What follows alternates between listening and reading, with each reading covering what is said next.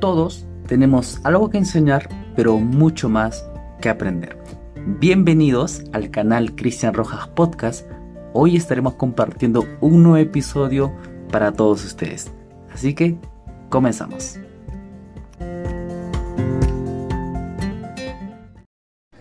Hola a todos, bienvenidos, bienvenidas. Te saluda Cristian Rojas. Hoy estaremos abordando un nuevo episodio en el podcast, exactamente el episodio número 12 y hoy continuamos con el tema Bitcoin. Pero hoy estaremos abordando un tema interesante, el problema de los generales bizantinos y cómo Bitcoin solucionó este problema. Desde que se creó el protocolo Bitcoin. Bueno, empezamos. Bitcoin y el problema de los generales bizantinos. Hoy quiero compartir una experiencia muy personal, quiero hablarte acerca de algo que cautivó mi curiosidad cuando conocí Bitcoin allá por el 2018. Bitcoin está en boca de todos hoy en día, pero muy poca gente sabe realmente lo que es, qué problema soluciona o por qué es importante. Simplemente mucha gente lo ve como un bien, un activo especulativo. Para profundizar en todas, estas, en todas esas preguntas que todavía tienes sin responder quizá acerca de Bitcoin, te dejo en la descripción del episodio, igual lo puedes revisar en, el feed eh, de mi Facebook o Instagram, ¿no? el link del artículo La verdadera escasez del Bitcoin. Revisa su contenido porque creo que te será realmente de gran ayuda si es que tú eres, te consideras también uno apasionado de las criptomonedas y la tecnología Bitcoin y blockchain. Pero hoy eh, hablaremos acerca de algo de lo que no hablo en el artículo ni en los episodios anteriores del podcast. Algo que me pareció fascinante cuando conocí este tema. Y es el problema de los generales bizantinos. Un problema al que solo Satoshi Nakamoto o quien quiera o quien quienes que haya sido encontró la solución. ¿Por qué digo eso? Porque pues no sabe quién o quiénes fueron Satoshi. Pero dejó un gran legado. Y es Bitcoin y todo lo que esa tecnología está significando en el ecosistema cripto. Así que eh, no olvides compartir esto con quien creas que se puede interesar o puede interesarle el apasionante mundo de las criptomonedas. El problema de los generales bizantinos fue un problema que se planteó por primera vez allá en, en 1982 y que se mantuvo sin solución hasta la creación de Bitcoin en el 2008. Recuerden que el white paper de Bitcoin nace en el 2008, por, por ende ahí es su creación de Bitcoin, de donde empieza toda esta revolución, esta disrupción tecnológica se podría decir. Bitcoin la solución al síndrome del impostor. Impostor. ¿Y cuál es el problema? Pues verás, imagina a cinco generales bizantinos. Vamos a explicar en qué consiste el problema de los generales bizantinos. Imagina a cinco generales bizantinos que rodean una ciudadela que quieren invadir o atacar, ¿vale? Como esas películas medievales. No, eh, para eso, pues quieren atacar esa ciudadela, por eso lo han rodeado, ¿no? Para, puedan, para que puedan conquistar. Pero solo uniendo fuerzas y atacando desde los distintos sitios al mismo tiempo conseguirán vencer esa ciudadela o la resistencia o las defensas de la ciudadela. Están muy lejos el uno al otro, y solo pueden comunicarse a través ¿no? de un mensajero que se envían del uno al otro para mantener la comunicación. Tienen que poder comunicar la fecha y hora exactas del ataque. Si no atacan al mismo tiempo no funciona la invasión. El problema es que uno de los generales es un impostor que o no comparte la causa o que puede que, que esté sobornado por la ciudadela pero es un impostor. ¿Qué pasa? Que cuando el mensajero llegue a ese impostor, este obviamente va a mandar al mensajero hacia el siguiente general con una fecha y una hora erradas. Y eso va a hacer imposible que el ataque se ejecute de forma coordinada y tenga éxito. Y va a tergiversar o manipular la información a sus propios intereses y por ende confundirá al otro general al que va a enviar su mensajero. Y ahí es donde va la solución que Bitcoin significa cuando se lanzó el white paper de Bitcoin por el 2008. ¿Cuál es la solución?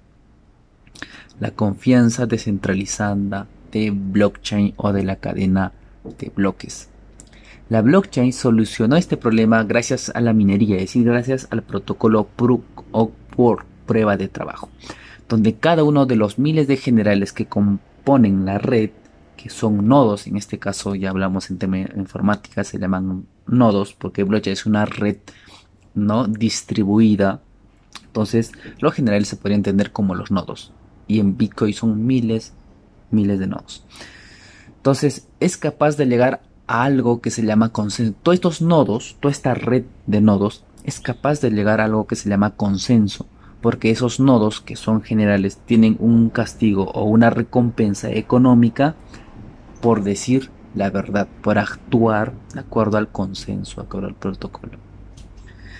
Gracias a la blockchain, ahora por primera vez se puede llegar a conocer la verdad sin tener que confiar en nadie de forma descentralizada. Es decir, gracias a blockchain, hoy se puede conocer la verdad, se puede confiar en esa base, en esa red distribuida de datos sin la necesidad de un tercero de confianza, como hoy estamos acostumbrados en otros sistemas, como por ejemplo el sistema financiero.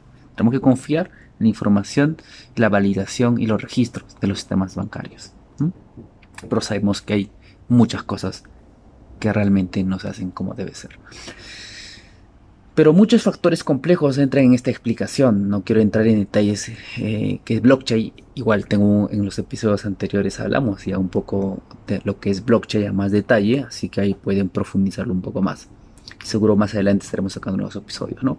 Pero para entender eh, blockchain de forma detallada, pues eh, entran conceptos como el hash, el tema del poder computacional, el tema de la comunicación entre los ¿no? nodos tema de la minería, tema de nodos y demás cosas que componen nuestra tecnología. Pero lo importante aquí es entender que un impostor es detectado sí o sí. Y además es castigado económicamente.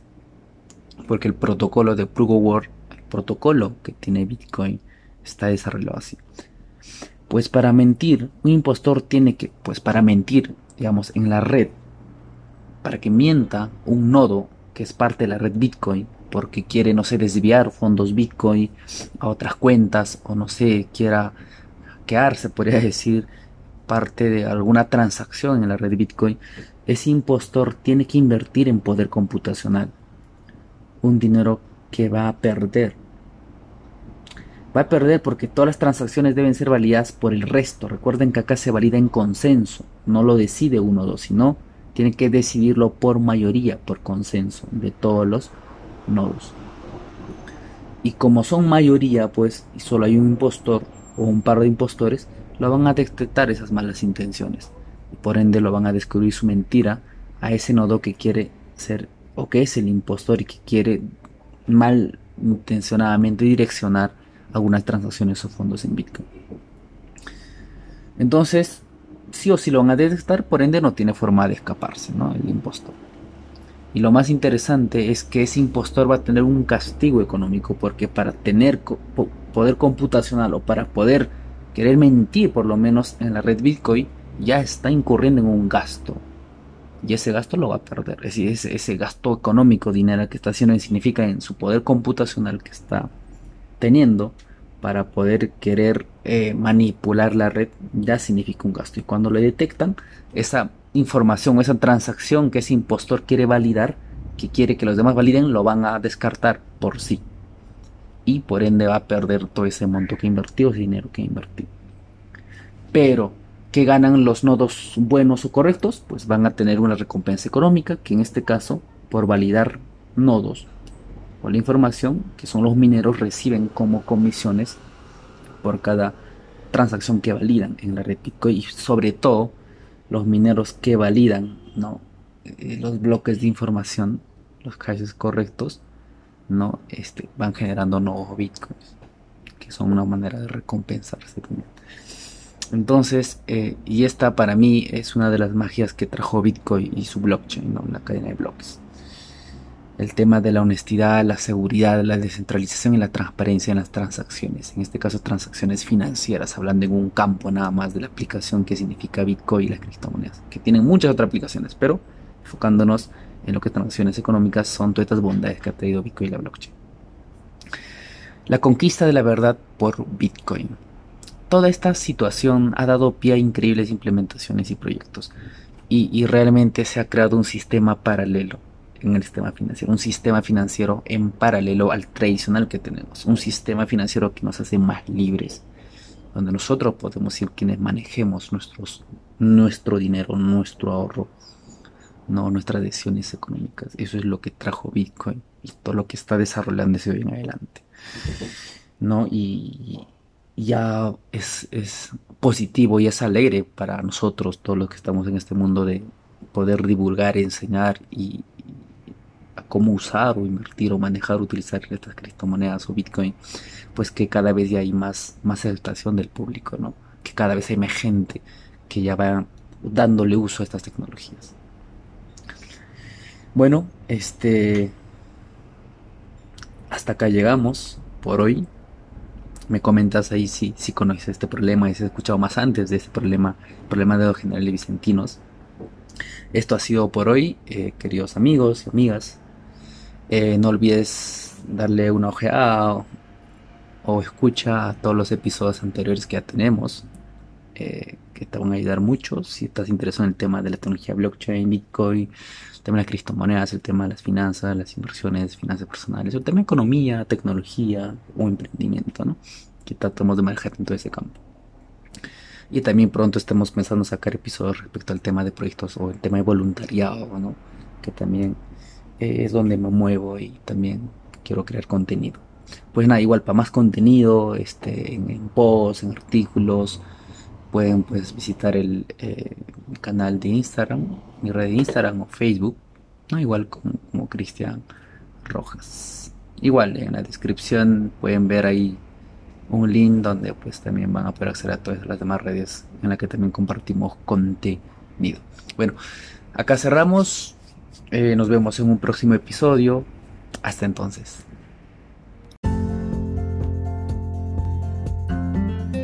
Esto es el podcast de Cristian Rojas, una mirada a lo que nadie está viendo. Nos puedes escuchar cada semana con un nuevo episodio por Spotify, Google Podcast, iBox y Apple Podcast. Un abrazo.